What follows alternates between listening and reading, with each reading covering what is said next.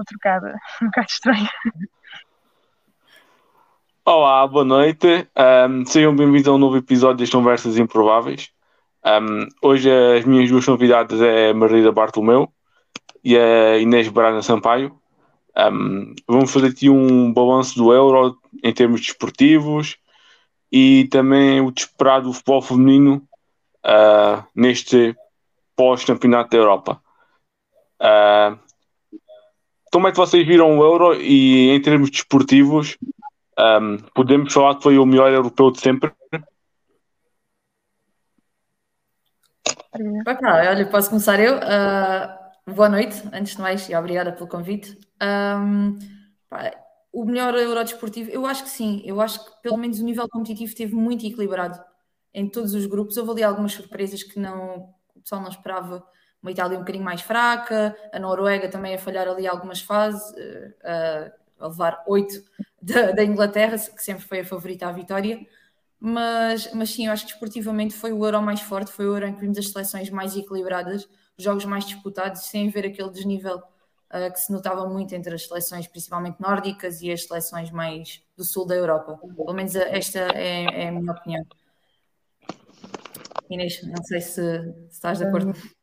Sim, desportivamente penso que foi, se, se não o melhor, um dos melhores, sem dúvida. Uh, apesar de ter havido, como tu, como tu falaste, alguns resultados desnivelados, uh, penso que, por exemplo, as meias finais, os quartos de final foram sempre duelos muito disputados, mesmo aqueles entre seleções teoricamente mais fortes e teoricamente mais fracas, como por exemplo a Bélgica ou a Áustria esse tipo de seleções conseguiram dar bastante luta às seleções uh, mais poderosas. E, por exemplo, equipas também como Portugal, a Suíça conseguiram, pronto, Portugal teve um resultado mais pesado, mas conseguiram também uh, dar bastante luta à, às seleções uh, mais fortes. E também foi, também foi, penso eu, um dos europeus em que se viu maior não em que se viu um maior nível de jogadores, porque os jogadores têm sido estudantes uh, os anos todos, mas talvez mais jogadoras de alto nível num maior número de, de seleções. Sim, completamente. A Inglaterra fez um investimento forte uh, na contratação da, da Sarina Weimann. Um, eu era super fã da Holanda, uh, porque a Holanda jogava um futebol muito, muito bonito mas acho que ela deu ainda um passo em frente, uh, melhorou defensivamente, uh, a Inglaterra praticamente não sofreu rolos e ofensivamente foi muito mais eficaz. Um, o espetáculo, por exemplo, que a Inglaterra deu praticamente em todos os jogos, também foi importante para ativar os adeptos da casa e para puxar mais gente para este europeu? Uh, se não te importares que eu responda primeiro. Sim, sim. Uh, eu penso que sim, sim. Uh, aliás, a Inglaterra era desde o início a maior atração do europeu, por ser o país do futebol que é, por ser o anfitrião, por toda a promessa que, que envolvia a equipa, pela Sarina Wigman também.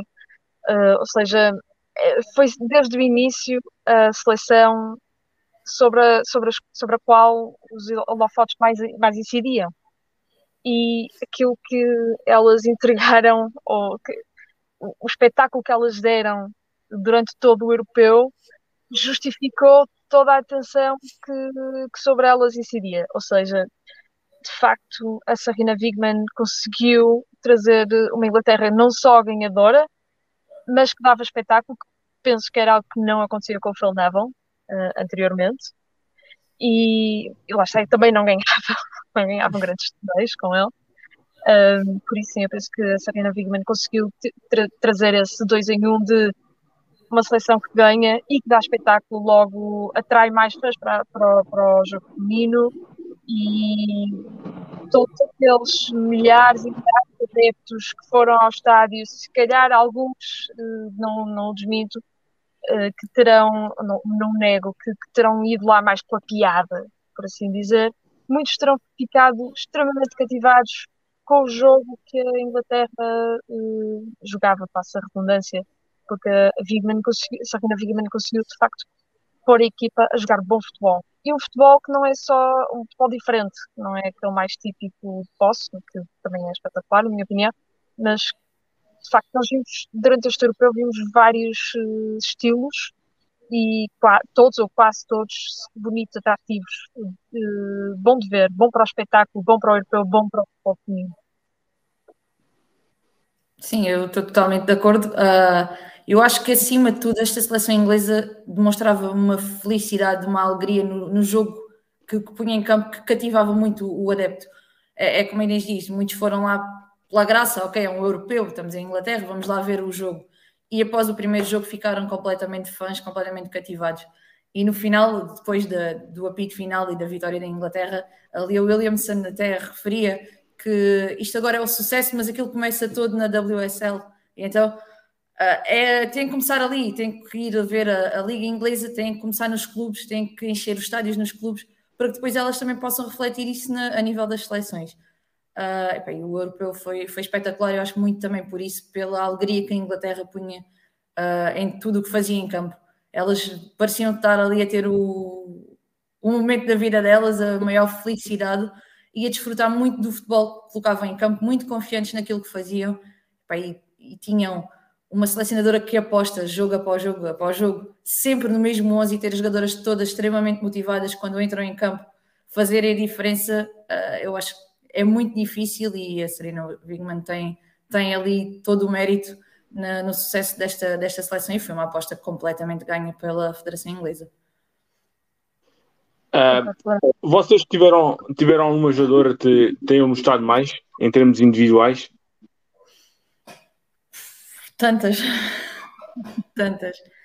Eu gostei particularmente, e já referi isto, da Lena Oberdorf da Alemanha, que é uma jogadora, é daquelas, parece, de vez em quando parece invisível nos jogos, mas cria um equilíbrio na equipa, aquele meio campo, com 20 anos, a colocar um meio campo às costas. Uh, e eu, eu gosto muito de médias. Uh, é a minha posição favorita. Acho que um bom médio faz, faz o futebol muito mais bonito. E a, a Lina Oberdorf, para mim, foi uma das melhores jogadoras do Euro, tanto que ganhou a melhor jogadora jovem. Depois, tantas outras. Eu sou também fã da Fran Kirby, que acho que é uma daquelas jogadoras completamente invisível na maioria dos jogos, mas quando, quando entra em campo, quando dá nas vistas, é, é sempre pela positiva e é uma jogadora muito, muito certinha. Uh, sei lá, houve tantas. Uh, bon Mati, que também fez um grande europeu. Uh, sei lá, podia estar aqui. A Catarina Amado, a nossa Catarina Amado, puxando a brasa à nossa sardinha, eu acho que ela está cada vez mais completa, está uma, uma lateral muito completa e muito segura, e acho que também fez um grande campeonato da Europa. Um, tantas outras Inês, uh, dizem mais umas quantas, que elas são muitas eu destacaria, pronto, além das que já falaste, por exemplo, a Lena Oberdorf, concordo plenamente, uma grande jogadora. É incrível que não tenha apenas 20 anos e já Exato, está. Uma atividade. Está há 4. É uma coisa Sim, espetacular. Eu destacaria a Kira Walsh, de Inglaterra. Sim, sim, sim do meio campo inglês. Uh, é. Não só pela, fez a nível defensivo, uh, a nível de, de, posse da circulação de bola de Inglaterra na transição, em posse, uh, as assistências que fazia. Aquela aquele, assistência. aquele gol da final do Euro, aquela assistência para, para ela, então, aquilo é espetacular. Também a Cachaui, da França, penso que Sim. também fez um grande, grande torneio. Uh, tive muita pena, pronto, que tive muita pena que a, a, Midama não tenha podido jogar mais, porque aquilo que ela mostrou no primeiro jogo sim. era para ser uma das grandes jogadoras do torneio. Uh, mas sim, eu destacaria especialmente a Lina Oberdorf, uh, Kira Walsh, um, quem é que eu acabei de dizer? a Aitana também, a Cachaui. Um, e além disso, também a Inglaterra, já agora. Ah, na Alemanha é impossível não falar da Alexandra Pop também, obviamente. É um nome incontornável também. A Beth Mead. E também as duas, para mim, as duas, eh, as duas motas, que não são apenas motas, motas que são muito mais do que motas, por técnica, taticamente. Uh, Ella Tune e. Um... Ai, agora estou esquecendo o nome. um... Ela Tune, a Chloe Kelly. Uh, a Chloe Kelly? Como? A Chloe Kelly, entravam sempre a Chloe Kelly, a Ella Toon.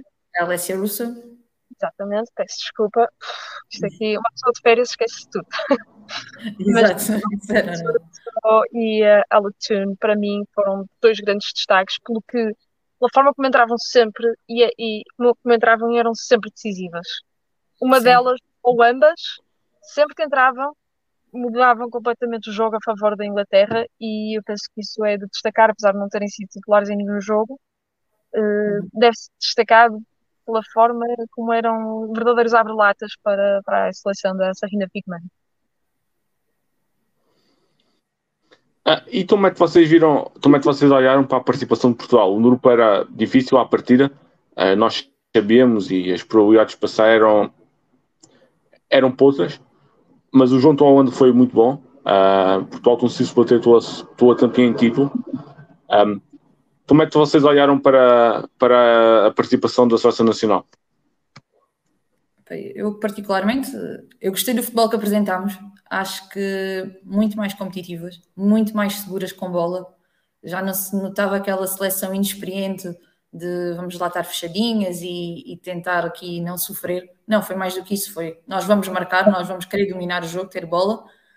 Falhámos muito nas, nos esquemas táticos defensivos, nas bolas paradas. Uh, muito e foi muito, muito além da estatura, na minha opinião. Uh, não foi a estatura que, que, determinou aquelas falhas, porque ofensivamente tivemos gols de cabeça contra a Holanda, nomeadamente, uh, pela Diana Silva, Santo Erro, que é uma jogadora baixa estatura, um, mas acho que tivemos bem, acho que foi a, a nossa seleção perdeu ali algumas jogadoras também importantes na, nas vésperas do Euro, como a Jacinto, que se esperava que fizesse um grande campeonato da Europa e que fosse uma das titulares. Uh, a própria Mariana Azevedo também teve uma lesão grave. Uh, mas estivemos bem, estivemos competitivas. Uh, entrámos mal ali naquele jogo com a Suíça, que eu acho que era um jogo que estava completamente ao nosso alcance em termos de, de resultado. Acho que poderíamos ter, ter vencido esse jogo elas são uma seleção ao nosso nível, na minha opinião, um pouco mais físicas, talvez, mas, mas sim, acho que foi uma participação muito positiva, que também trouxe muita gente, acho que as pessoas também assistiram a este europeu, embora não nos, nós não nos tenhamos uh, apurado para o europeu vencendo a Rússia, né? entramos pelo facto delas terem, terem sido excluídas do, do europeu, por toda a situação que se vive, mas, mas eu acho que foi, foi positiva e, e, poderá ter repercussões muito positivas daqui para a frente. Basta saber aproveitar o, o embalo, na minha opinião. Hum, falavas agora da estatura e eu concordo plenamente, porque, por exemplo, se não me engano, penso que é Mary Earps, que é uma guarda-redes baixinha, e se não se Sim, notava... A Patrícia Moraes, se não estou erro. É isso, ou seja, uh, desculpar uh, erros no, na, nas bolas paradas defensivas, ofensivas, com a estatura, é uma coisa já do passado, que já devia ser do passado no futebol feminino, especialmente. E eu concordo plenamente contigo nesse sentido, uh, porque Portugal esteve mal em termos de organização nesses, nesses momentos do jogo. Um, de resto, eu penso que era, foi, na minha opinião, foi a participação que se esperava, porque Portugal era teoricamente a equipa, a, quarta, a equipa mais fraca do grupo, acabou por terminar em quarto. Concordo que o resultado com a Suíça podia ter sido melhor, uh, especialmente pelo que se mostrou na segunda parte. A primeira parte foi francamente fraca, mas a segunda parte viu-se aquilo que Portugal pode dar, especialmente para o futuro. Um, apesar que, lá está, a Suíça tem mais jogadores de topo, mas Portugal penso que tem uma base em si, no total, uh, superior, tão boa ou superior mas acaba por ser o esperado. Uh, demos mais luta do que esperado aos Países Baixos, é verdade, mas também eram os Países Baixos sem, sem a Midama, sem a Jackie Roinen, uh, que, que, com elas poderia ter sido um resultado muito diferente, ou não. Está. Não, exatamente. Também podemos fazer. se, se, se, isso é, é, é, é inútil. Um, com a Suécia, foi o resultado, penso que, um, no sentido que mais se ajustou ao valor, à diferença teórica de valor entre, os, entre as seleções. Porque, de facto, com a Suécia, eh, a Suécia é uma seleção bastante mais forte que nós, sem dúvida alguma. E penso que não. O mais importante é que penso que não deve haver medo de assumir que uma seleção. Uh, desculpem, é que uma é seleção é muito melhor que nós. Porque neste momento, e porque eu penso que assumindo que nós não somos ainda de topo, que, que vamos evoluir. E, sim, exato. Exatamente, ou seja, sim, a Suécia é bastante mais forte que nós, e esse foi o resultado que espelha essa diferença, e por isso é a partir daí, é vendo quem é melhor que nós, quem é bastante melhor que nós, que devemos dar os passos em frente no futuro, de forma a, a melhorar a nossa base e todos, não, muito mais do que a seleção, penso que muito mais do que melhorar a seleção, em Portugal é importante melhorar o, o futebol feminino, todos os recursos a base. É isso, toda a base. Porque a, a, a, seleção é um reflexo do trabalho que é feito no país, no futebol, seja masculino, feminino, do que seja. Um, ou seja, mas pronto, Portugal acaba por ter uma participação esperada, uh, podia ter sido um bocadinho melhor. A minha previsão era, muito sinceramente, pior, ou seja, acabo de ficar bastante satisfeita com aquilo que fizemos no Europeu. Uh, pegando naquilo que a Maria foi apontado no investimento da Federação Inglesa, um, acham que uh, um investimento desse género, uh, não só ao nível da selecionadora, mas no nível do campeonato, em melhorar o campeonato, trazer melhores jogadoras para, para o campeonato, isso também foi um passo importante para melhorar a competitividade interna e as jogadoras inglesas hoje serem melhores do que eram há quatro anos? Sim, sem dúvida. Um, neste caso, para mim, o maior exemplo dessa, dessa, dessa, dessa evolução é Beth Mead, que eu, eu, falo bastante vezes dela, daquilo que a Beth Mead pode ser e, daqui, e do que por vezes não é. Ou, ou, é uma jogadora que bastantes vezes pode ficar quem do potencial que, que, que demonstra. E penso que o facto dela ter tido, por exemplo, no Arsenal, uma competitividade interna muito maior uh, do que antigamente, porque o Arsenal trouxe Blackstenius, trouxe Heath, trouxe a Mana Iwabuchi, uh, ou seja, eles trouxeram várias competidoras para a Beth Mead e outras posições, claro. E a partir daí, na minha opinião, foi esta época, aquela em que tinha maior competição, a competição mais poderosa, na minha opinião, que se viu a melhor Beth Mead. E isso acontece não com ela, não só com ela, mas também com outras. O, o, o claro que o, futebol, o, investimento do futebol em Inglaterra, do futebol feminino em Inglaterra, tem sido de base, naturalmente. E, e eles têm feito o, o, o, que eles chamam grassroots level. Tem, tem havido também grande investimento a esse, esse nível. Um, mas essa competitividade interna de trazer, trazer jogadores como a Lucy Bronze, a Alex Greenwood, um, as estrangeiras também, a Black Stanius, a Wabuchi, uh, as suecas todas de, de, Everton e City, Manchester United também. Uh, quando vieram as americanas, a Christian Press e a, a Avidal Heath, etc, etc, etc. Esse, uh, a Sam Lewis e a Rob Lavelle. Uh, foram muitas vezes. Mas isso, de facto, fez eh, não só pronto, atraiu maior atenção, porque também traz mais dinheiro, traz mais investimento e, e, traz maior competitividade. E é competindo com os melhores e jogando com os melhores, ou seja, competindo interna e externamente com os melhores, que mais se evolui. E isso também se nota, pronto, com a seleção portuguesa neste europeu, poder competir com os melhores. E Inglaterra, de facto, teve esse investimento não só a nível interno, como a nível estrutural, como de trazer melhores jogadores, atrair mais atenção, atrair mais investimento e com isso também melhorar as suas próprias jogadoras, trazer, tirar delas o melhor. E por isso é que eu acho que a Beth Mead é, é uma das expressões máximas dessa evolução que tem havido nestes últimos dois, três anos, porque a Beth Mead que se vê hoje em dia uh, que é uma jogadora altamente competitiva e que por isso consegue explanar o seu talento, todo o talento que tem. Água para o vinho, água para o vinho do, do da Beth Mead que se via há dois anos. Que eu, eu, gosto muito de dizer que a Beth Mead, quando quer, é das melhores jogadoras do mundo. E ela, neste momento, quer muito.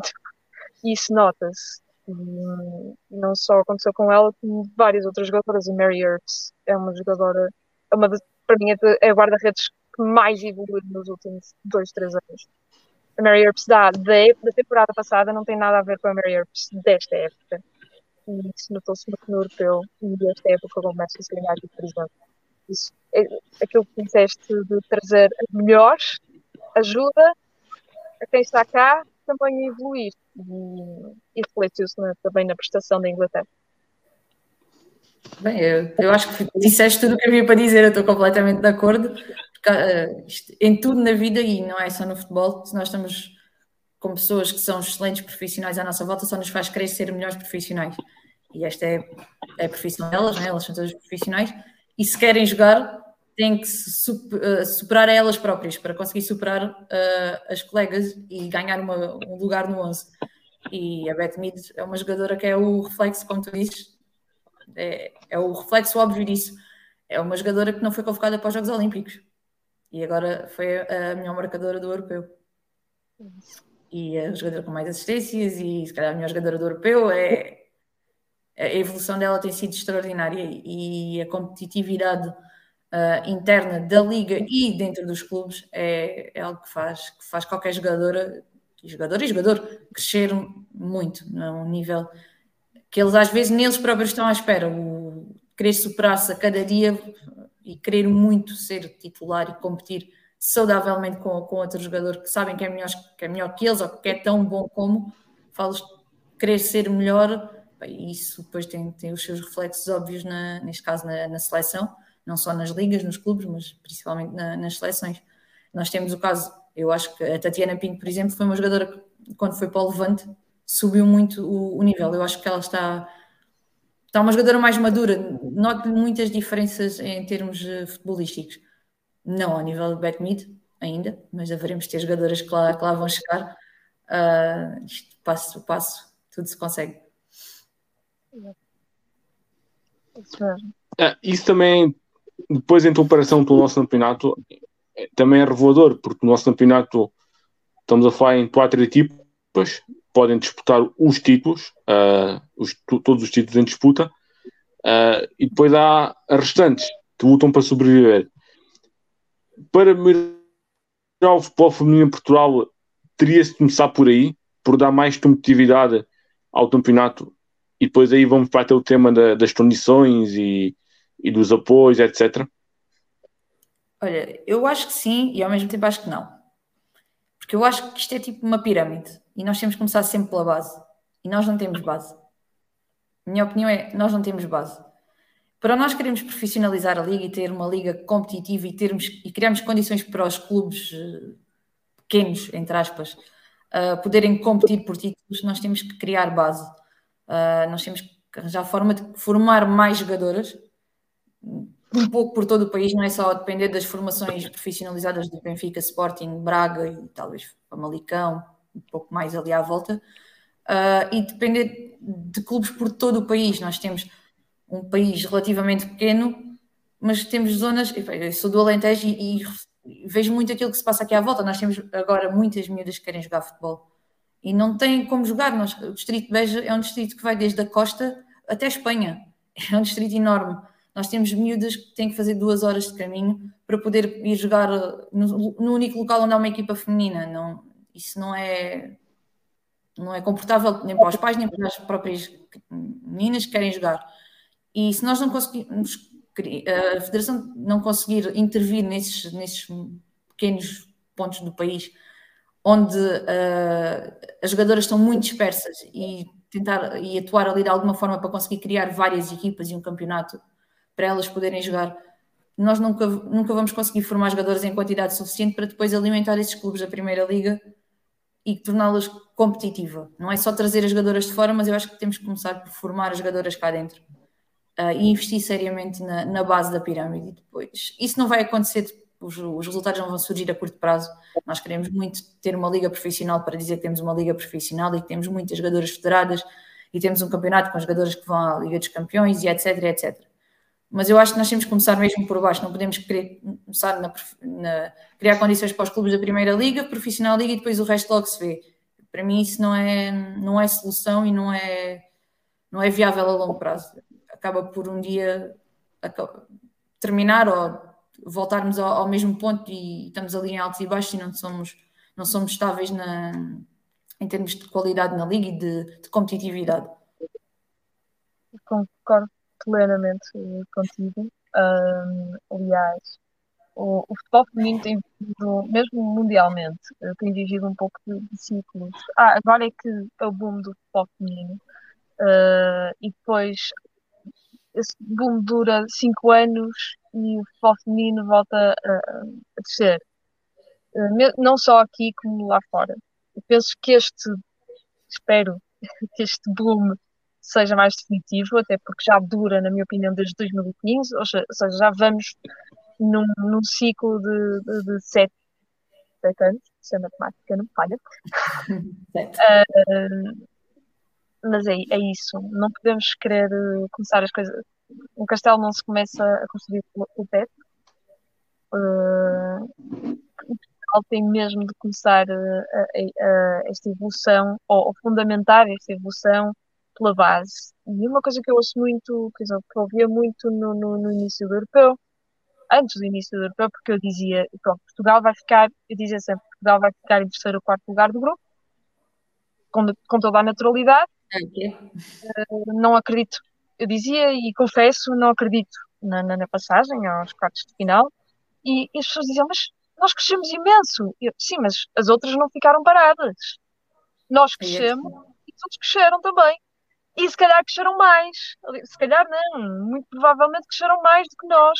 E, nós, e é verdade que tem sido feito um trabalho uh, uh, muitas vezes com qualidade, mas noutros, noutra, outras vezes algo trapalhão. E, e, e, Portugal tem de. Mas isto é muito português às vezes também. E mas, por outro lado, não devemos desculpar-nos com isso. Devemos, tal como tu disseste, começar pela base, uh, pelo pequeno, pelo grassroots, como chamam os ingleses, uh, o, o, proporcionar uh, a possibilidade às crianças, às, às, meninas, de jogar futebol desde o início, porque a verdade é que, por exemplo, falávamos muito. Falta controle emocional às jogadoras, disto às vezes, mesmo às profissionais. São jogadoras que são profissionais, se calhar, há 5 anos ou menos. São jogadoras que não têm um trabalho de base em termos competitivos, psicológicos, uh, ao nível dos homens os homens começam desde mesmo muito, muito pequenos, ou digamos desde os 12 anos, que já começam a ter uma, uma, uma, uma competitividade associada, desde os 13, pronto. Grande. Ou seja, desde as camadas jovens, que se, também se, se incute, uh, faz uma qualidade profissional à, à, ao, ao desporto jovem masculino. O feminino não e, por exemplo, vê-se também isso muito nas guarda-redes, só agora é que as guarda-redes têm um trabalho desde a base específico. Uh, e só melhorando, tal como tu dizias, só melhorando a, a estrutura, a, a, os pilares, a base, é que se vai construir esse castelo do futebol feminino que, em Portugal que seja sustentável e que tenha um crescimento que não pare, que não estanque ou que não regrida sequer muito, isso é que seria gravíssimo, dentro de 5, 10 anos. E, por exemplo, mas também a nível, exemplo, a nossa liga, que já que tem bastantes qualidades, eu não quero uh, minimamente criticar a nossa liga, porque eu penso que, como tu dizias, são, são, são como diziam, aliás, os dois, são quatro, cinco equipas que lutam por títulos e depois os outros lutam para sobreviver, porque não são dados uh, os recursos que, que precisam para essa sobrevivência estar sequer assegurada. Aliás, basta olhar para o, para o Boa Vista, uma equipe um clube que era um histórico, um histórico. um histórico do futebol feminino que hoje em dia anda a lutar para sobreviver. E... Para o Atlético. É isso, é isso. Mas ao mesmo tempo, se calhar uma pessoa pensa, mas se calhar também precisamos do, e não quero com isto ser adeptos de ninguém, se calhar também precisamos do, do futebol do Porto no futebol feminino, que eu penso que era uma necessidade muito grande é, é, eu acho que é, é muito mau o maior clube do norte de Portugal não, não estar e eu penso que é, é, não se entende, é incompreensível para mim. Eh, é um clube, quer dizer, uma pessoa pergunta a uma criança da, da cidade do Porto, da cidade de Gaia, da cidade de Matosinhos, gostavas de ser jogador de futebol do Porto? E essa criança dizer que sim, claro. E esse, esse trabalho de base, lá está, mas esse trabalho também é feito na base, não só no topo. É aquilo que tu dizias, proporcionar cada vez mais oportunidade de, de jogar futebol dos, aos mais jovens, às mais jovens, neste caso, e depois, ao longo das camadas jovens, proporcionar, dar-lhes os recursos necessários para crescerem como jogadores. Já nem digo ao nível dos homens ainda, porque isso ainda é um percurso que ainda tem de ser feito mais à frente para crescerem como jogadores, começarem a ter trabalho específico e depois na própria liga, nos clubes, haver maiores recursos, porque a nível de, de infraestruturas ainda estamos muito, muito mal. E dizer, isto é uma liga que ainda, em que, que há, há, paragens eh, para, para assistência médica, há dezenas, dezenas não, pronto, mas há muitas paragens por jogo. Se nota tudo isso, ou seja, trazer jogadores de fora neste momento, nós ainda não estamos, no fundo, ainda não, ainda não estamos nesse nível. A Inglaterra fez isso, já estava um passo ou dois ou três ou quatro à frente. Nós ainda estamos no trabalho, ainda estamos a precisar do trabalho de base todo para sequer chegar a, a esse ponto em que podemos dizer, ok, agora trazemos jogadores extremamente competitivos para trazer essa competitividade maior à nossa liga. Nós ainda estamos muito atrás e penso que temos de ser uh, corajosos o suficiente para o assumir, para sermos capazes de evoluir. Completamente de acordo. Ah, por exemplo, nós temos aqui uh, no sub, na Sub-19 temos dois campeonatos, que é o futebol de 11 e o futebol de 9. Uh, ah, no futebol masculino, por exemplo, não há sequer, já não só em futebol de 9 em Sub-19, isso já passou há, há muito tempo. Uh, faz sentido, por exemplo, existir, por exemplo, futebol de 9 no estalão de Sub-19 no futebol feminino?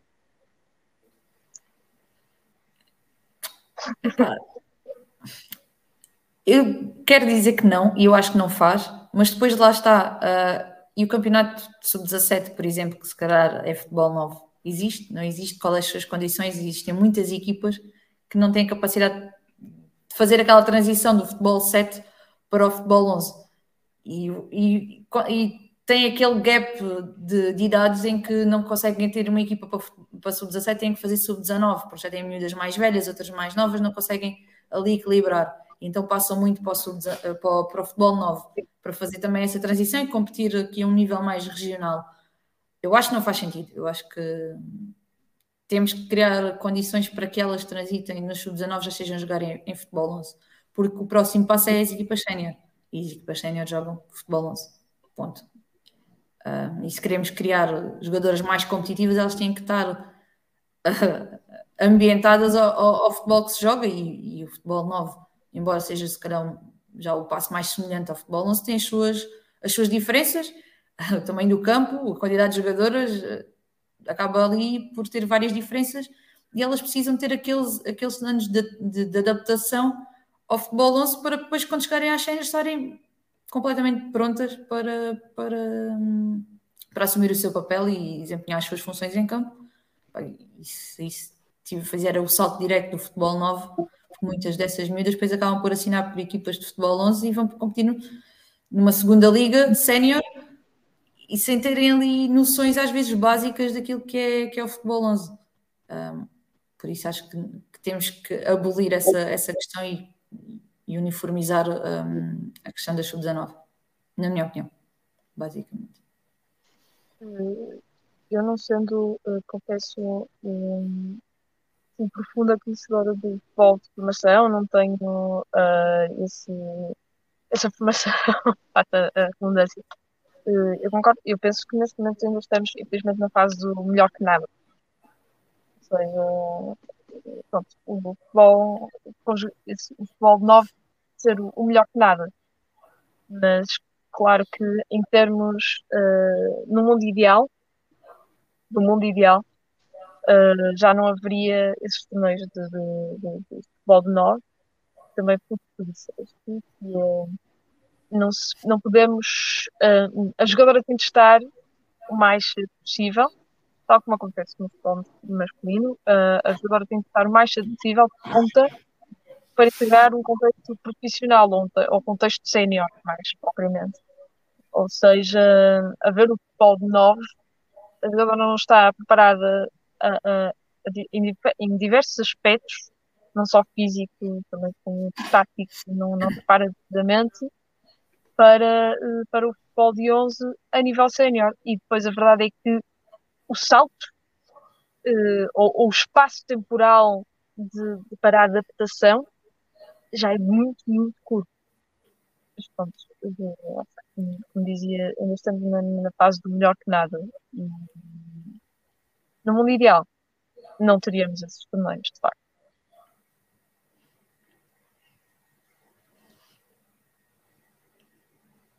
Penso que o João bloqueou. Eu penso que sim. ah, ok. Já voltou. Sim, já. Uh, no, a Inês falou na questão do boom, de, do boom do futebol feminino. Um, nós assistimos no Euro 2017, já tinha sido um sucesso de assistências. Um, o Mundial 2019 foi um sucesso em termos de assistência televisiva. Um, e a Maria escreveu um artigo sobre isso. Um, o Euro 2022 bateu o número de pessoas em estádios, foi 574.875. Um, e como, como disse a Maria no artigo dela, este é o momento certo para investir? Eu acho que sim. Um, porque todos os momentos são certos para investir no futebol feminino, ponto. Uh, mas eu acho que este momento é muito importante porque é esse boom, é, criou aquele bichinho nas pessoas, aquela, aquela questão do pá, isto se calhar até dá, isto calhar até vale a pena, daquelas pessoas que estavam na dúvida ou que achavam que futebol jogado por mulheres, ok. Não, isto realmente prende adeptos, nós temos é que trabalhar para isso, temos de trabalhar no marketing, dar, porque não é divulgar jogos na véspera, dizer que vai haver um jogo que é para esta competição àquela hora X que as coisas vão resultar, não vai ser assim. As coisas são preparadas com antecedência. Foi assim que o Barcelona bateu dois recordes de assistência seguidos. E foi assim que se preparou também este Euro. Foi sempre tudo muito publicitado. Havia jogos já praticamente esgotados antes do início do Euro. Os jogos com a Inglaterra tinham sempre garantidas quase, quase cheias. E se não for este momento que nos cria aquele, aquele impulso para, para investir e aquela vontade que foi criada em toda a gente à volta e aquele bichinho, não podemos deixar morrer este, este, este entusiasmo, acho que é, é, aproveitar. Mas tem que ser é, é, sustentado para depois não ser, vá, vou investir agora porque, porque sim, foi muito giro o Euro, que é uma competição muito característica, tal como o Mundial, não é? que atrai sempre muita gente, seja em que modalidade for, mas, mas fazê-lo de forma sustentável e perceber que, que realmente vale a pena e que se o trabalho for feito pelas pessoas certas e com vontade, um, isto tem tudo para, para correr bem. Eu te posso dizer agora uma coisa muito certa, as pessoas certas, é, é preciso ter as pessoas certas nos lugares certos. Uh, algo que por vezes não acontece tanto aqui em Portugal como lá fora. Um, concordo que se, se, se, antes não era, agora é o momento para, para investir, porque eu lembro de algo que eu penso que foi a Viviana Mirama que disse que era importante para o futebol feminino que a Inglaterra vencesse. Eu não sei se, se, se, concordo, se discordo, sinceramente não tenho opinião sobre isso. A questão que eu consigo é uh, apoiar o argumento de que a Inglaterra é um país muito influente no, no, no futebol, seja masculino como feminino. Ou seja, uh, uh, ver a Inglaterra é um país que guia, que conduz, que, que lidera na, nesse sentido. E ver a Inglaterra a fazer este investimento e com este e, e, e, a, celebrar também este europeu com esta magnitude, dar importância a esta competição, a dar a importância que deu, penso que será um exemplo também para, para, para muitos outros. A Inglaterra serve muitas vezes no, eh, a nível de futebol como um exemplo para os restantes. Bom ou mau, mas serve como exemplo. Um, e de facto já vemos muitas jogadoras com grandes contratos de patrocínio, uh, equipas com grandes contratos de patrocínio também. Já vemos o, Arsenal ou o Barcelona a ter os mesmos patrocinadores, as equipas femininas, feminina e masculina com, os com o mesmo patrocinador, que parecendo que não, é, uma, é um detalhe importante. Quer dizer que há, que há o próprio patrocinador principal dá relevo a ambas as, as secções Um, mas tocaste também num ponto importantíssimo, que é o marketing. O marketing, o, o, o futebol feminino, aquilo em que mais. Porque a qualidade do futebol em si já está a um nível altíssimo. A qualidade dos jogadores já está a um nível altíssimo e tem tudo, com o trabalho que tem sido feito de base, tem, tido para, tem tudo para continuar a crescer, porque as jovens jogadoras de hoje em dia são, eh, têm um, um, um patamar muitas vezes superior a, a, várias grandes jogadoras que já estão nos seus 27, 28, 30 e ou seja, agora o que tem de ser feito é precisamente a parte da, da, da imagem, da publicidade. O futebol feminino tem de, de, evoluir nesse sentido. E falaste precisamente do Barcelona, que fez um trabalho de marketing de, de dias e dias, semanas, meses até. Aliás, os, jo os, jogos com o Real Madrid foram anunciados para o campeão com, mês, com, com para aí, três meses de antecedência, se, se, se não estou em erro. Uh, por exemplo, mas, por exemplo, sim, o Arsenal. Como? Eu estou a dizer que penso que sim, foi para aí com três meses, sim. Exato, exato. Uh, uh, o Arsenal, mas, por exemplo, o Arsenal, o jogo com o Wolfsburgo, publicitou extremamente mal. E vimos apenas 5 mil pessoas no Emirates. Isso é, é, é uma coisa triste de se ver. E isso mais vale. Uh, é melhor jogar num estádio pequeno cheio do que num estádio grande vazio. Vazio. para as próprias jogadoras, já, e não o digo assim, forma, elas próprias já o disseram, já há, há, há não digo sem, sem fundamento. Um, e Portugal, nisso, Portugal está muito, muito, muito atrás de todos os outros, são jogos anunciados com dia de antecedência, uh, e não é fazendo, não é fazendo um, um jogo à toa no estádio da Luz ou no estádio de Alvalade ou no estádio do que seja e dizer, é pá, vamos agora bater o recorde do futebol, eh, da assistência do futebol feminino. Sim, eles focam-se muito no bater o recorde. Eu acho que. Olha, perdemos a Inês. Ah, acho que sim. Ah, por exemplo, agora o City também já. Por exemplo, o City agora também já anunciou que o Junto United uh, vai ser no, no Etihad. E acho que é em novembro ou dezembro. Por isso já está a esse trabalho. O City, o Arsenal uh, vai jogar também no Emirates. Sim. O Chelsea vai jogar em Stamford Bridge. O Liverpool penso também vai jogar em Anfield. Há várias equipas grandes em Inglaterra a colocar a sua equipa a jogar no estádio, no estádio de, principal da equipa masculina. Um, epá, isso é um sinal também do. O Wembley já está ajustado para os Estados Unidos? Esse, esse jogo, eu estava a querer ir ver esse jogo e, e acabei por nem sequer conseguir quando pensei no dia a seguir esgotou, aquilo foi uma coisa absurda.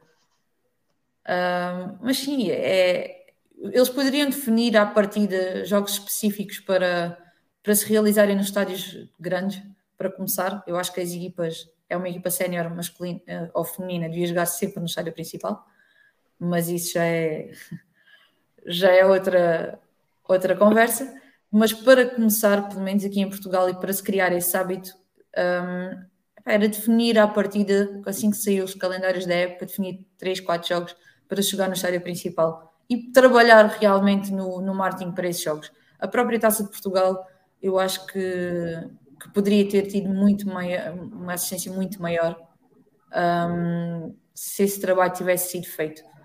E feito, ele foi feito, mas poderia ter sido preparado de outra, de outra forma e, e mais, de uma forma também mais intensa para chegar a toda a gente.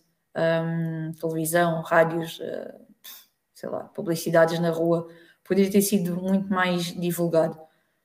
Um, e depois temos outra situação que, que, nós ainda não falamos, mas é a questão do futebol feminino ser associado, principalmente em Portugal, à, à entrada livre, uh, sem valor. E eu acho que isso, é, juntamente com a questão dos estádios, era outra coisa a ter em conta, era definir um valor mínimo e máximo para os bilhetes para cada competição que tinha que ser cumprido pelos clubes. Porque o adepto, e muito especialmente o adepto português, não vai ver uma coisa que à partida é de borda e se é de borda é porque não tem qualidade. Se for pago, eles valorizam. E, e eu acho que também vai partir um bocadinho por aí. Por exemplo, a questão da, da supertaça. Um, vai ter jogada no, no Seixal o Benfica e o Sporting em Alcochete. Não faria sentido, por exemplo, fazer uma espécie de Final Four um, no Algarve, por exemplo, até onde, sendo o mês de agosto um mês de férias, fazer um, uma Final Four do Algarve para tentar ativar mais pessoas. E é um, um sítio onde estão muitas pessoas atualmente. Sim, poderia ser uma jogada interessante, uh, tendo em conta que é um mês de férias em que não só os portugueses, mas também imigrantes e, e turistas enchem o Algarve da forma que enchem não era mal pensado no estádio do Algarve fazer uma Final Four. Um, Trabalhar-se, se calhar, desde junho uh, no marketing e na publicidade e na divulgação desses jogos, dessas Finals Four. Um, e aproveitar, sim, para encher estádio, para cativar público, para, para levar o futebol feminino aos adeptos que estão de férias e, e dificilmente se vão deslocar, e a verdade é essa para, para ir ver os jogos desta, desta supertaça. Ah, tu falaste, já voltamos a ter a Inês. Estou? Conseguem ouvir-me? Sim, sim. Sim, estamos a ouvir. Uh, ora bem. Não, por aqui. Conseguem ouvir-me? Tu falaste. Sim, conseguimos ouvir, sim. Desculpem, o meu tu... telemóvel entrou em sobreaquecimento e Sejam já se não volta a entrar em sobreaquecimento. Nós fomos, nós fomos andando com o assunto. Vamos seguindo. Desculpa. Ah, tu, tu falaste aí na questão dos bilhetes. Um, o público português está, por exemplo, preparado para parar para ir a um jogo de futebol feminino? O jogador, o, o adepto português não está habituado. Preparado? Eu acho que sim. Assim, nós não, eu não vou dizer para colocar os bilhetes do futebol feminino em Portugal e em lado nenhum aos bilhetes do futebol masculino, porque acho que são preços completamente desajustados. O futebol masculino é desajustado, ponto. E colocar isso no futebol feminino ainda mais desajustado seria. Mas, mas pá, por amor de Deus, a final da taça de Portugal, o bilhete custava um euro e era um euro que refletia para uma instituição de caridade. Extraordinária a iniciativa. Mas porquê é que não colocar o bilhete a 5 euros? ou a 10 euros, ou 8 euros. Era um valor, era uma final de uma taça, a taça mais importante do país. E não era por esses 10 euros que o público deixava de lá ir, ou por esses 5 euros ou 8 euros. Eu falo por mim e por muita gente com quem falei que é da mesma opinião. Uh, e agora, por exemplo, uh, o jogo do Benfica com, com o Braga, uh, o bilhete é 2 euros para sócio, se não estou a erro, e 5 euros para não sócio. E o bilhete do Sporting com o Famalicão não é. É entrada livre.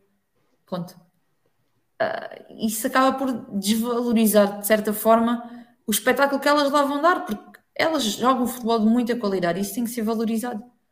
E, e, o valor, e dar um valor ao bilhete, cobrar pela entrada no, no estádio, eu acho que é uma forma de valorizar, até por, pela interpretação do adepto do, do, próprio, do próprio jogo, porque um jogo de Champions tem um valor diferente de um jogo da Liga 3, por alguma razão. E, e, aqui também tem que ter tem que ter alguma valorização, tem que haver isso acho que parte mais do partido dos clubes, parte mesmo da federação de estabelecer regras para, para, para a bilheteira. Há clubes que pagam, há, que, que, cobram, por exemplo, o Torriense penso que cobra bilhete, o Famalicão penso também cobra sempre bilhete na, na Liga BPI.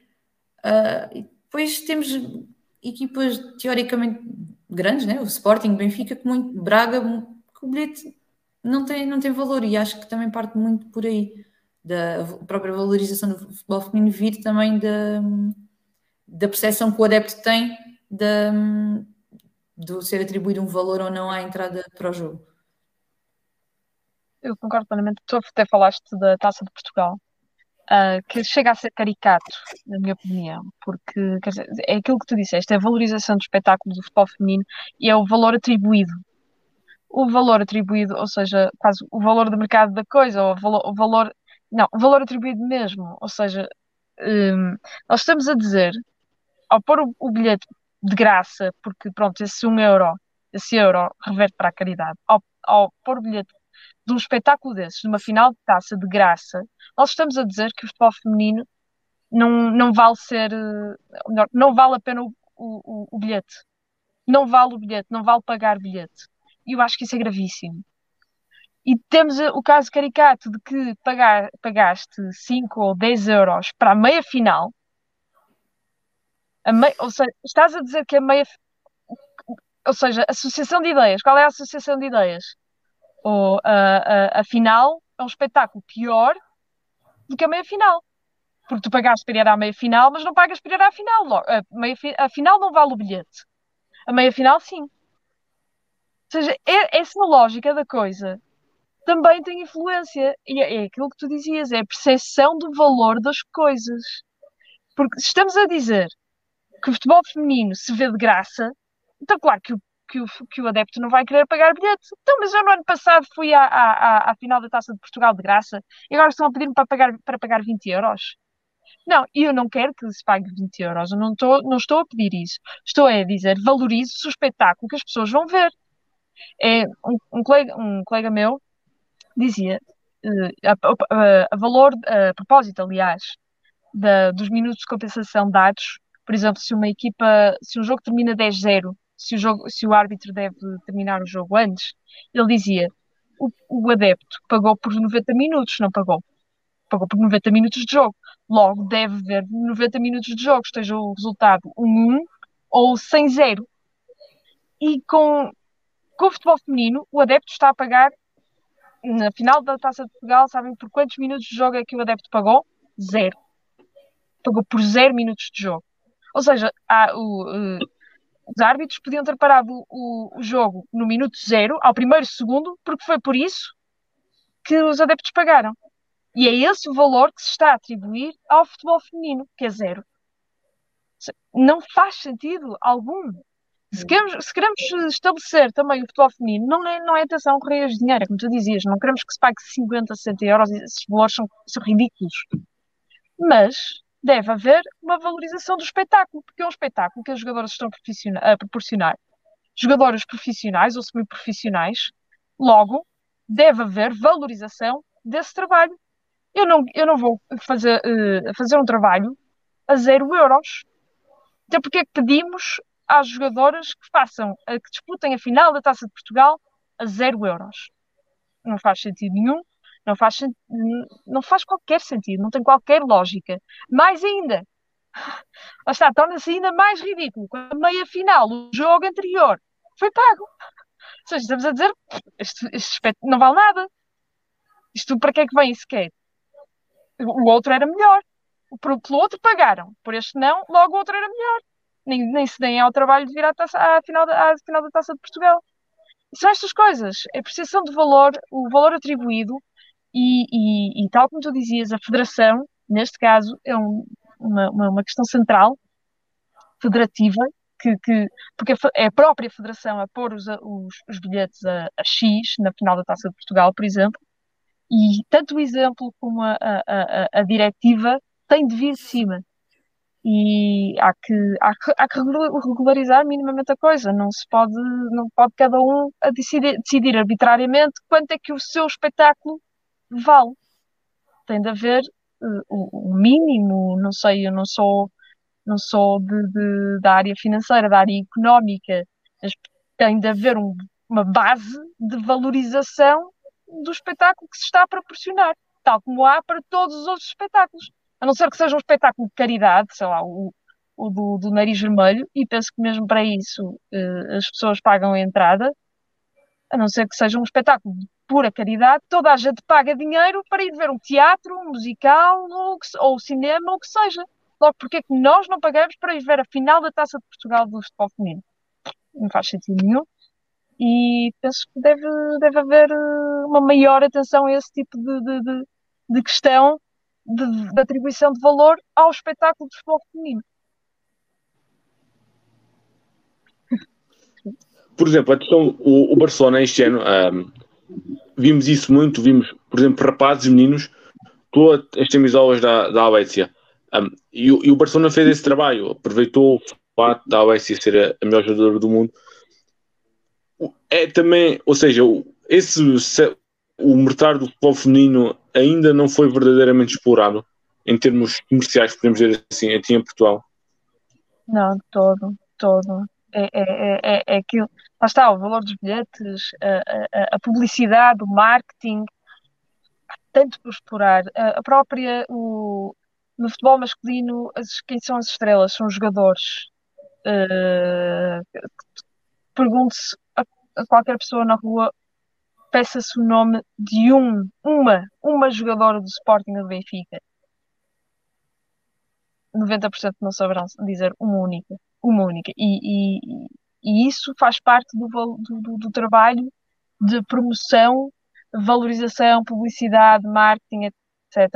As palavras que se queira dizer do futebol feminino, que em Portugal está a, a nível, está a nível pré-histórico ainda. Não há é jogos anunciados no, na véspera, bilhetes a zero euros. Pronto, e se continuarmos assim, não, o futebol feminino não vai evoluir, vai, vai, vai dar uma aparência de evolução. Lá está, 15 mil pessoas vão ao jogo, ao jogo do título, 15 mil pessoas vão. As outras 15 mil estão todas a jogar todos os, os outros jogos das categorias inferiores, porque os maiores adeptos do futebol feminino são as jogadoras. E nesse jogo do título tínhamos todos os outros jogos das outras divisões à mesma, no mesmo dia, à mesma hora. É, não, é incompreensível. E quem organiza isso claramente não conhece o, o público que tem, o, a modalidade que tem. E está, assim, enquanto temos, temos de mudar essas coisas. E o futebol feminino em Portugal é, é, é, a nível de publicidade, de exploração da imagem da jogadora do clube tudo isso está, está muito, está num nível ainda muito baixo. Mas também digo que tem um espaço, uma marca de evolução gigantesco. E podemos aproveitar todo esse potencial de crescimento que, tem, que temos. Aliás, podemos, não, devemos, uh, a bem do futebol feminino em Portugal. Completamente de acordo. Eu agora estava a falar de, do caso da Alexia, de, do Barcelona ter sabido aproveitar muito bem o facto da Alexia ter ganho a, a bola de ouro num nível diferente. A Ana Borges é a jogadora mais internacional de sempre pela seleção portuguesa. É capitã do Sporting. Poderia ser aproveitado para. Não foi. Foi feita uma publicação, dá os parabéns tudo mais. Mas é, uma das, é um dos nomes mais conhecidos do futebol nacional. Uma das melhores carreiras. Ela teve no Chelsea, teve no Atlético Madrid, teve nos Estados Unidos. Tem uma carreira reconhecida. Veio para o Sporting. Uh, tem feito épocas extraordinárias desde que cá chegou, a nível da seleção dos pilares, e não se soube aproveitar isso. Ela é, ela é mais internacional que o Figo. Vamos fazer assim, né? já a Carla Couto era, mas se colocarmos neste nível, e toda a gente sabe que é o Luís Figo, e nem toda a gente sabe quem é Ana Borges. Por isso eu acho que pá, é como diz a Inês, está, está num nível muito, muito, muito, muito inferior ao que deveria estar, mas tem um potencial de crescimento tremendo.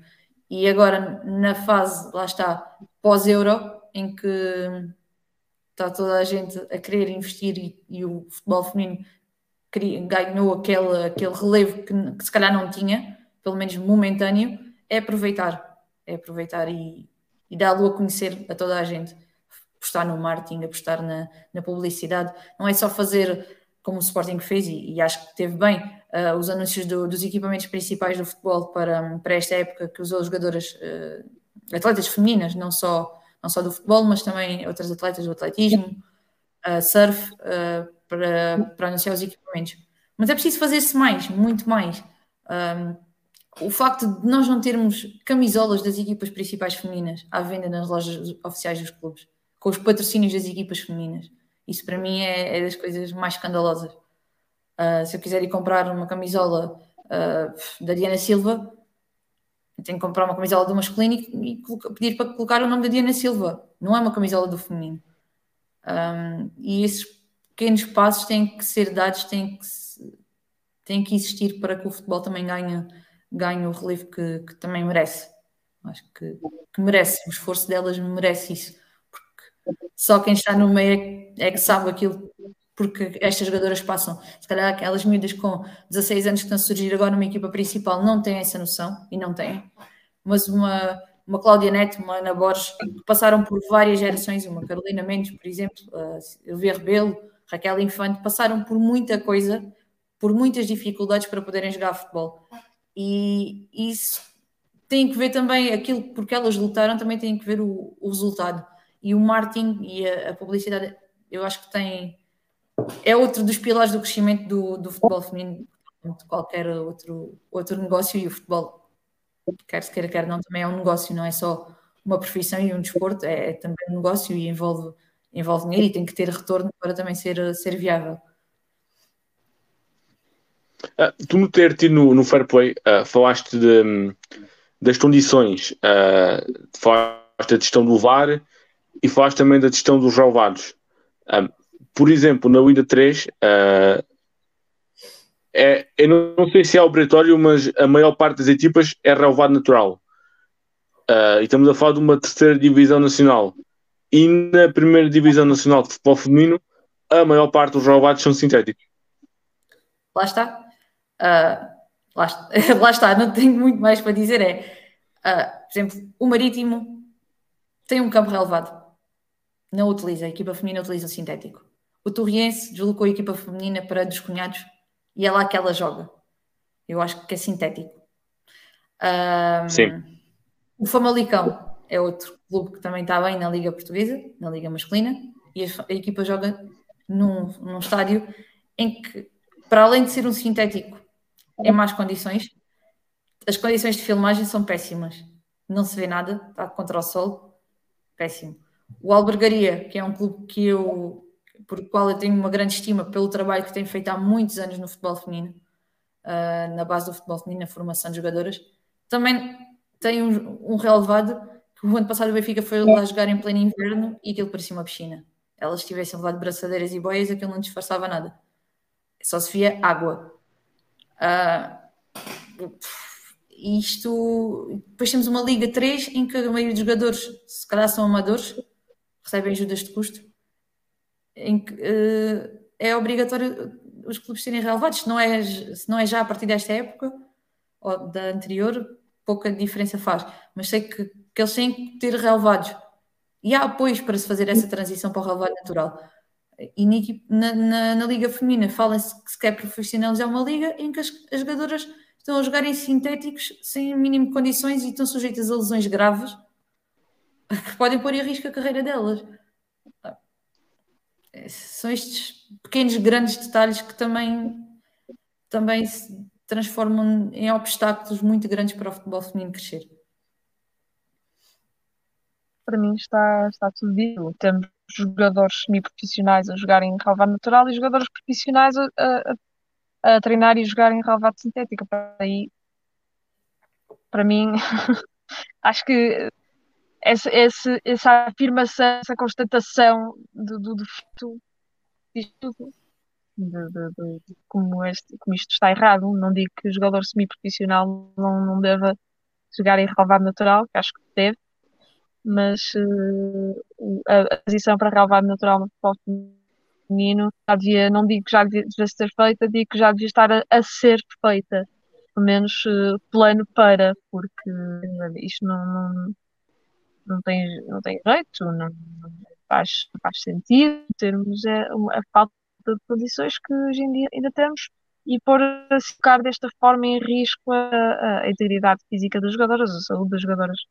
Um, lá está, mas isso não, não, se pode, quer dizer, eu não sei se se pode responsabilizar uh, exclusivamente os clubes, penso que tem de ser feito o trabalho de apoio e a federação que tem este plano, tem este grande plano para até 2030, deve também ser feita essa referência positiva.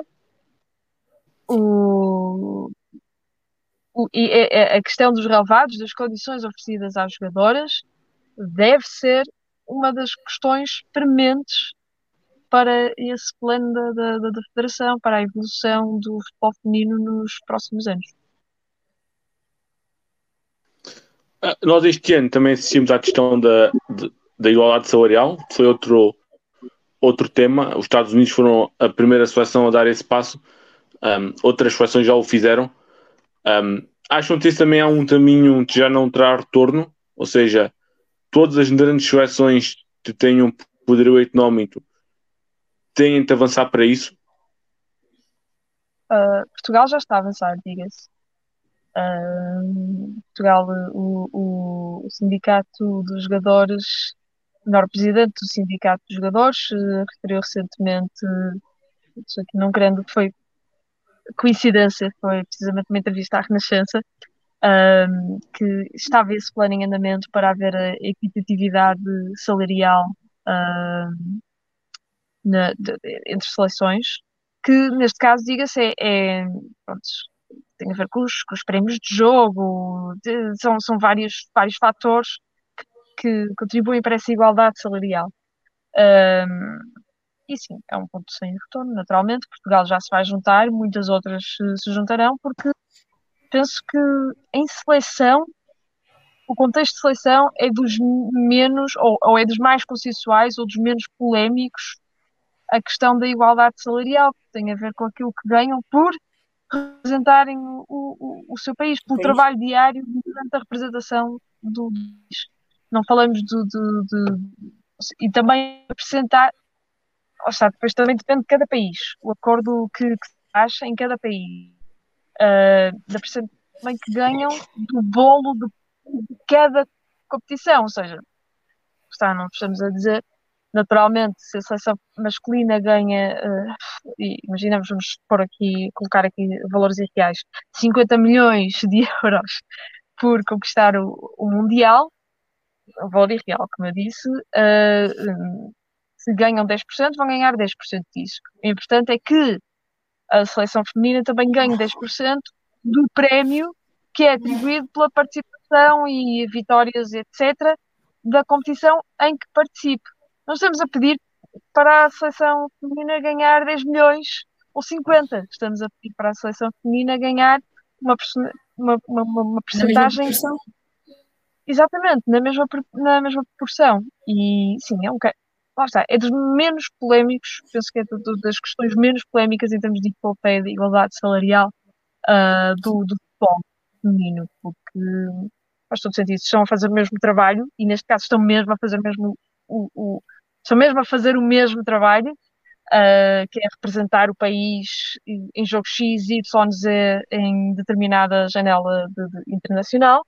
Então, naturalmente, devem ganhar uh, proporcional, na mesma proporção. Sim, completamente de acordo. E, e é o que faz sentido. É, como tu dizes, eles estão a fazer exatamente o mesmo trabalho.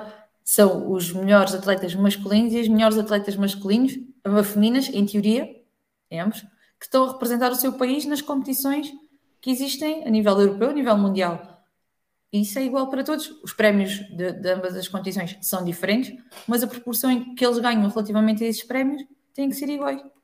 Isso é. E eu acho que gradualmente agora várias seleções, se não todas, quase todas, vão, vão aderir a isso e vão, vão igualar os, os prémios de jogo, de, quer dos masculinos, quer dos femininos. Eu acho que que é como tu dizes, é das, das questões menos problemáticas um, e mais fáceis de aceder. Uh, agora um último tema. Uh, para vocês faz sentido até a questão da UEFA entre os clubes que disputam competições europeias no masculino serem obrigados a ter uma equipa feminina? É uma grande questão. Por exemplo, isso no, no, no ciclismo a questão da, da UEFA uh, ter uh, feito uma recomendação, ou para já, uh, dos clubes que disputam competições europeias terem uma equipa feminina. Ah, ok. Um, importas Por exemplo, no, na questão do ciclismo, uh, isso. Diz, diz, João, diz, acaba. Sim, por exemplo, na questão do ciclismo, isso resultou razoavelmente bem uh, porque a UCI obrigou as equipas do World Tour um, ou tivessem uma equipa de sub-23 ou uma feminina. A maior parte optou por ter uma equipa feminina. Um, acham que também seria benéfico para o futebol feminino? É assim, eu acho que vai ajudar, mas eu não gosto de ver o futebol feminino associado à obrigatoriedade isto não devia ser, obriga não devia ser uma, uma obrigação imposta por terceiros. Ou seja, uh, o facto da UEFA uh, obrigar os clubes que que, que, estejam para participar ou que queiram participar, ou que se apurem para participar nas competições europeias, a ter obrigatoriamente que ter uma equipa feminina ou a ter alguma parceria com outro clube relativamente a equipas femininas, uh, trará certamente uh, mais clubes uh, ao futebol feminino, mas depois há sempre aquela questão: até que ponto isso será sustentável e até que ponto essa regra se irá manter ou será revertida e os clubes vão acabar com os seus projetos, entre aspas, de futebol feminino, porque a regra deixa de existir. E há sempre esse risco, e é por isso que eu acho que pode ser uma coisa positiva e ao mesmo tempo tem que, tem que ser, tem que ter muito cuidado na forma como se lida com, com esta questão, porque nada daquilo que surge como obrigatoriedade normalmente é, é viável para o futuro. E é esse o meu medo, é que se um dia esta regra deixar de ser implementada por alguma razão, desaparecer, quantos clubes é que vão deixar os seus projetos de futebol feminino porque deixa de ser obrigatório e uma imposição da UEFA para poderem participar com as suas equipas masculinas nas competições europeias? É, é, é esse o meu medo. Uh, isto vai, vai trazer coisas positivas, obviamente que clubes grandes, como por exemplo em Portugal o Porto, é, foi obrigado a investir no futebol feminino e já que fez já investiu na criação de equipas na Dragon Force, se não estou em erro, sub-13, se não me engano. Sim. Mas isto terá que ser viável para o futuro, vai ter que ter uma continuidade. E o meu receio é isso que eu já referi: é, é que se um dia a regra deixar de existir, como é, que é, como é que fica o futebol feminino no meio disto tudo? E voltámos a perder a Inês. Voltamos a perder a Inês, é verdade. Uh, nós, no, no início da, da nossa conversa, um, falávamos sobre a questão física. Um, eu estou a ler o livro da, Aitana Bonmanti, um, em que o prólogo é escrito pelo Xavi. Um, e, o, e o Xavi diz lá uma coisa que é um, o futebol é, é, cérebro, é cérebro, o físico ajuda, mas o talento é, é fundamental. Tu concordas com essa afirmação? Eu concordo. O Xavi é, é o Xavi. E o Xavi e o Iniesta foram, se calhar, a melhor dupla que alguma vez passou no futebol jogavam um com o outro de olhos fechados e faziam jogar uma equipa inteira. E, e era aqueles jogadores que à partida tu olhavas para ele, e isso acontece muito nas camadas jovens. Tu vês um, um jogador ou uma jogadora que com 12, 13 anos é fisicamente muito mais desenvolvido que outros jogadores da mesma geração, da mesma geração, da mesma idade. E tu tens sempre tendência, se esse jogador for talentoso, a dar primazia a esse jogador do que a um jogador menos desenvolvido e depois, se calhar, no futuro, o outro jogador que na altura fisicamente era menos desenvolvido é muito mais atleta, muito mais pensador de futebol e muito mais talentoso do que aquele que fisicamente era mais desenvolvido naquela fase inicial. E um, eu acho que até nós, mesmo em Portugal, conseguimos comprovar isso. Nós temos jogadora, a jogadora portuguesa não é normalmente uma jogadora possante, é uma jogadora rápida, é uma jogadora com muito talento, muita técnica, mas não é uma jogadora possante. E, e é o reflexo. E chega um europeu vai disputar um jogo mal nos Países Baixos, que é uma seleção muito mais alta, mais forte fisicamente, e elas disputaram ali muitos momentos de igual para igual. E, e é como o Xavi diz: o futebol é, é talento e é, é, cérebro. O físico ajuda.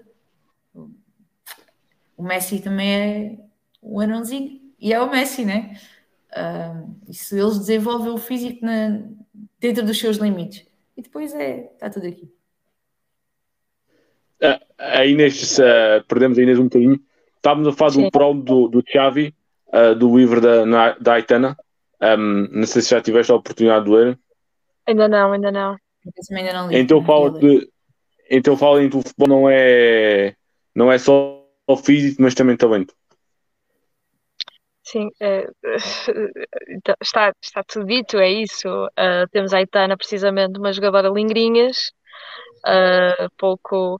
Apesar de que, diga-se, ela própria assumiu que teve de. que, que depois da final perdida com o Lyon em 2019, uh, que ela própria percebeu que, ok, fisicamente tenho de dar um salto.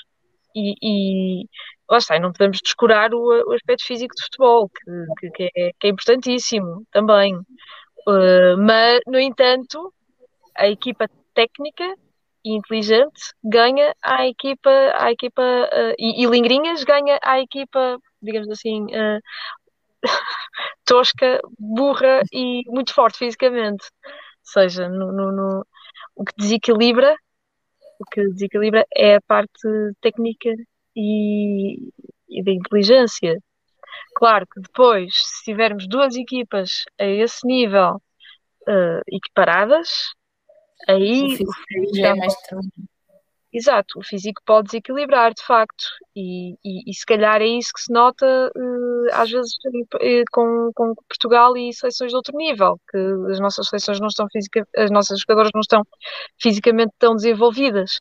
No entanto, a nível técnico e, e, e de, e de, de, do QI futebolístico, como se costuma dizer, já, já não devemos tanto assim a, a, a outras seleções. Falta-nos, se calhar, desse, dar esse leap. Agora, o futebol de facto joga-se é com, é com, com a cabeça e, e, e, com os pés muito mais do que com os músculos, eh, do, os bíceps ou os abdominais e, e os uh, músculos das pernas, que agora já não lembro como é que se chama. Mas. Tivemos um exemplo ainda há algum tempo do Zayn Bolt, que é um atleta espetacular e que se lembrou que queria jogar futebol. Como jogador é futebol. Zero. Zero. Zero, exatamente. Corria, basicamente. Se a tua equipa só desse pontapé para a frente fosse pelo correr, era perfeito. tirando isso. Acho que ainda marcou um gol lá na Austrália. Uh, acho, que sim, acho, que sim, acho que sim. À, à, à, se não me engano, à base da, da velocidade. Ou então foi um, um toque para, para encostar. Acho que foi um toque a encostar. Mas, uh, não, é que, obviamente, uh, o, o, físico pode ser um, um fator desequilibrador, Uh, mas aquilo, o, os dois fatores primordiais são o saber tratar a bola e saber o que fazer com ela. Não vale a pena andar aqui aos empurrões uh, e, e, às corridas depois quando temos a bola no pé não sabemos o que fazer. E agora? É isso. Ou mesmo sem a bola no pé. Lá está, se não sabemos para onde correr, não vale, não vale, a pena sermos o, o, mais rápido, o homem mais rápido do mundo se não sabe para onde correr sem, com ou sem bola não vai fazer nada. Ou seja, é isso. E tanto a Aitana como o Xavi incorporam, uh, como os jogadores uh, incorpora a Aitana incorporou o Xavi, uh, essa ideia precisamente de que o futebol sem o futebol pode viver sem não pode viver sem físico, mas não vale a pena ser muito forte, muito rápido, muito alto, o altos, fortes, se não se souber uh, tratar a bola e, e, o que fazer com ela, precisamente. Está, está, está muito mais aqui e nos pés do que no, nos músculos. E os músculos trabalham-se. Uh, o talento também uh, a técnica também, se trabalha. trabalha. E aí também se trabalha, mas o, o, o jogador menos talentoso terá mais dificuldade em chegar ao topo mesmo com muito trabalho, do que o, o, o, Não, ou melhor, não vamos dizer isto porque o trabalho é um, um, um fator, é um fator é importantíssimo, mas com a mesma carga de trabalho, o jogador mais talentoso e mais inteligente chegará mais longe do que o jogador extremamente físico, mas que a quem faltam uh, as outras uh, em que se, em que pronto que escasseiam os, os outros dois fatores e será sempre assim. Até que lá está, temos um Di Maria, por exemplo, um jogador uh, com lingrinhas autêntico e um jogador espetacular. Uh, temos está, o Xavi e o Iniesta também não era nenhum prodígio físico, não é? Ele ainda, penso que ainda joga no Japão. Uh, sim. Exatamente. Uh, temos, temos tantos, tantos casos na história. O Cruyff, se darmos para o Cruyff, era um palito e é um dos melhores jogadores da história. Ou seja, está, o cérebro e os pés irão sempre sobrepor-se ao físico. E o físico é uma base de apoio e não o, o fator primordial. Ah, para terminar, se vocês pudessem deixar uma mensagem até às pessoas que ainda estão reticentes ao, em relação ao futebol feminino, que mensagem poderiam deixar? Não estejam. Pá. Venham ver. Venham ver ao vivo, venham sentir o futebol feminino aquela essência que o futebol feminino ainda tem, que eu acho que, que o futebol masculino já perdeu um bocadinho, dado todo o dinheiro, todo, todos os interesses envolvidos, e o futebol feminino ainda não. Ainda tem aquela, aquela genuína. Eh, aquele amor mesmo ao desporto que as jogadoras, as jogadoras ainda colocam em, em campo. Venham ver. Se não virem, se não acompanharem, também não, não podem dizer que, que não têm qualidade. Não, não tenham medo de dizer que gostam de ver futebol feminino. Basicamente. Concordo com o venham ver. Se ainda não sabem, venham ver e, e rendam-se uh, rendam-se ao espetáculo. E se não gostarem, pronto, olha, não gostem, mas uh, a primeira, a, o primeiro passo para. Isso é como um mau filme, ou um filme, um filme, mau filme, não sei. Só podemos ter opinião quando, quando o vemos. Uh, e há muitos filmes que nos surpreendem. E o futebol feminino, tenho a certeza que surpreenderá, surpre e já tem surpreendido muita gente. Viu-se na televisão muitas vezes comentários paternalistas, é verdade, uh, comentários que penso que já não têm lugar uh, hoje em dia pela, pela, pela, porque, pela, pelos anos a que o futebol feminino já está a, a, a tomar palco. Uh, mas sim, já cada vez que este europeu feminino mostrou precisamente que só, só, só vendo é que de facto se pode ter uma opinião sobre o futebol feminino e se ainda não tens uma opinião sobre o futebol feminino, então vem ver vem ao estádio ou liga à televisão, vai ao YouTube, vê a Liga dos Campeões, vê a Liga, a Liga Portuguesa, vê a Liga, abre o FA Player, vê a Liga Inglesa, vê. Só vendo é que poderás efetivamente ter uma opinião. E, e como todos gostamos de ter uma opinião sobre tudo e mais alguma coisa. Ao menos que a opinião seja informada. Exatamente. É isso. Tá, muito, muito obrigado pela vossa disponibilidade. Uh, foi uma, uma excelente conversa e muito obrigado. Muito obrigada. Foi um gosto. Peço desculpa pelas quedas uh, pelo meu telemóvel. Ah, não há problema. Tranquilo. Obrigada. Obrigado. Obrigado. Próxima.